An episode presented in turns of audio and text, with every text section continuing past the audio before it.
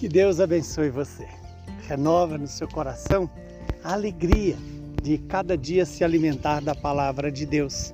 Essa alegria que já é fruto do Espírito Santo na sua vida. Hoje o evangelho é Marcos, capítulo 2, versículos de 1 a 12. Alguns dias depois, Jesus entrou de novo em Cafarnaum. Logo se espalhou a notícia de que ele estava em casa Reuniram-se ali tantas pessoas que já não mais havia lugar, nem mesmo diante da porta, e Jesus anunciava-lhes a palavra. Trouxeram-lhe então um paralítico carregado por quatro homens, mas, não conseguindo chegar até Jesus, por causa da multidão, abriram então o teto, bem em cima do lugar onde ele se encontrava. Por essa abertura, desceram à cama em que o paralítico estava deitado. Quando viu a fé daqueles homens, Jesus disse ao paralítico: Filho, os teus pecados estão perdoados. Ora, alguns mestres da lei, que estavam ali sentados, refletiram em seus corações: Como este homem pode falar assim? Ele está blasfemando. Ninguém pode perdoar pecados, a não ser Deus. Jesus percebeu logo o que eles estavam pensando no íntimo. E disse: Por que pensais assim em vossos corações? O que é mais fácil dizer? Dizer ao paralítico: Os teus pecados estão perdoados? Ou dizer: Levanta-te, pega a tua cama e anda.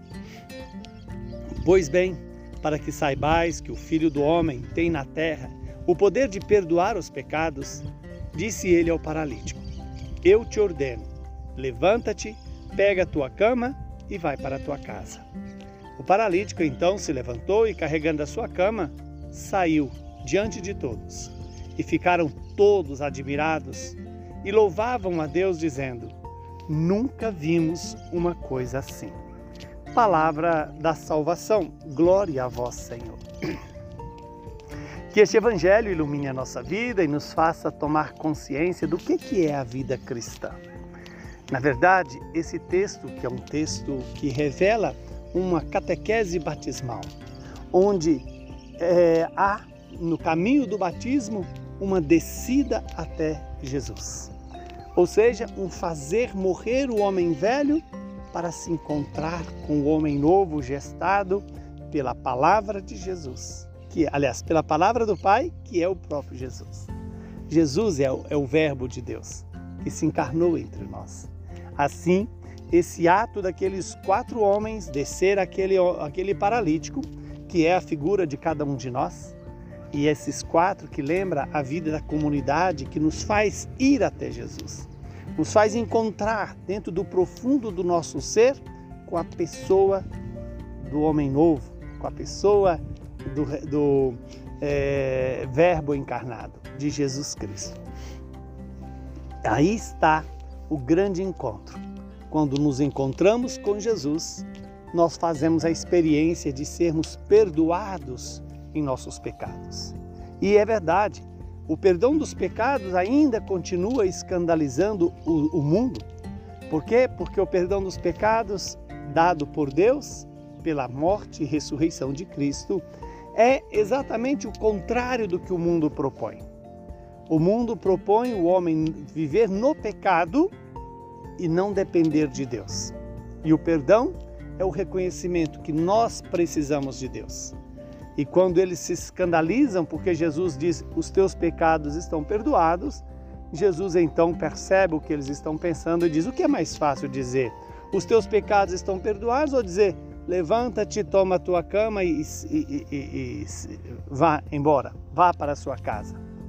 E para provar que o perdão dos pecados também cura, também capacita as pessoas para carregar a sua própria cruz. Então Jesus diz: levanta-te, toma a tua cama e volta para casa.